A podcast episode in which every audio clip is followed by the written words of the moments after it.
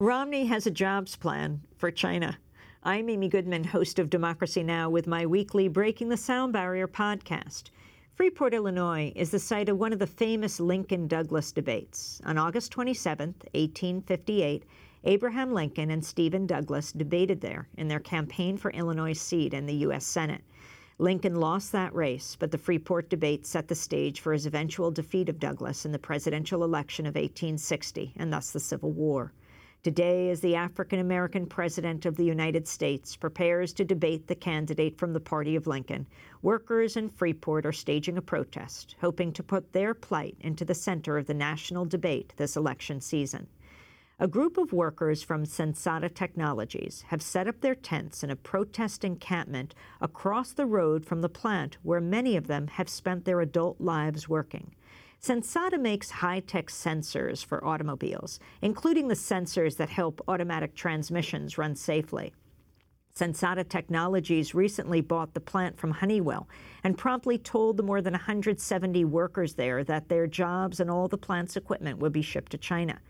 You may never have heard of Sensata Technologies, but in this election season, you've probably heard the name of its owner, Bain Capital, the company co-founded and formerly run by Mitt Romney. When they learned this, close to a dozen Sensata employees decided to put up a fight to challenge Romney to put into practice his very campaign slogans to save American jobs. They traveled to Tampa, Florida, joining in a poor people's campaign at a temporary camp called Romneyville after the Hoovervilles of the Great Depression. They organized a petition drive, getting 35,000 people to join their demand for Romney to call on his former colleagues to save their jobs.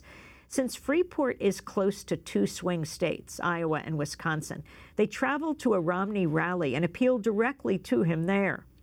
Ironically, for appealing to Romney to save their jobs from being sent to China, the Sensata workers were jeered as communists at the rally and removed by U.S. Secret Service.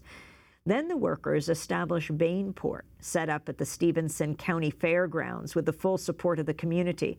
The workers have spent more than two weeks camped out with a dozen tents, a large circus-style tent serving as a covered gathering place and command center, and an outdoor kitchen. They built a stage with a banner reading, Mitt Romney, come to Freeport, and signs like, Romney does have a jobs plan. Too bad it's for China. Behind the stage, they've built a small bridge that carries the workers across a gully to and from their remaining shifts at the plant. One night last week, we arrived at Bainport at 10:30. A group of workers and their supporters were sitting around the campfire. I talked to them one by one before they made their way to their tents. Dot Turner had to be at work at 5 a.m. I asked her how long she'd been at the plant. For 43 years. What year did you start? I started in 1969. And how old were you? I was 18 at the time. I see you all have built a stage that's inviting Mitt Romney to Freeport. Why Mitt Romney? Because he is one of the investors and owners of Bain Capital. Even though he denies it, he still has a big part uh, in Bain Capital because Bain Capital is bringing the investors in millions of dollars. So why would you turn a loose a company that you stand a chance of making millions? What would you say to him if he did come to Freeport? I would tell him that he has the power and the authority to stop this. If he was really concerned about the American people and if he was concerned about creating jobs, the 12 million jobs that he always uses as his stump speech, he could create this job by leaving it here. While Mitt Romney has yet to visit Freeport, a campaign spokesperson addressed the issue of Sensata, turning the issue around onto President Obama. They wrote, despite the president being invested in Sensata through his personal pension fund and the government owning a major Sensata customer in GM, President Obama has not used his powers to help the situation in any way. Well, Obama didn't respond to the specific charge, but on the campaign trail, he hits Romney hard on Bain outsourcing jobs to China. He's been talking tough on China. He says he's going to take the fight to him. He's going to go after these cheaters.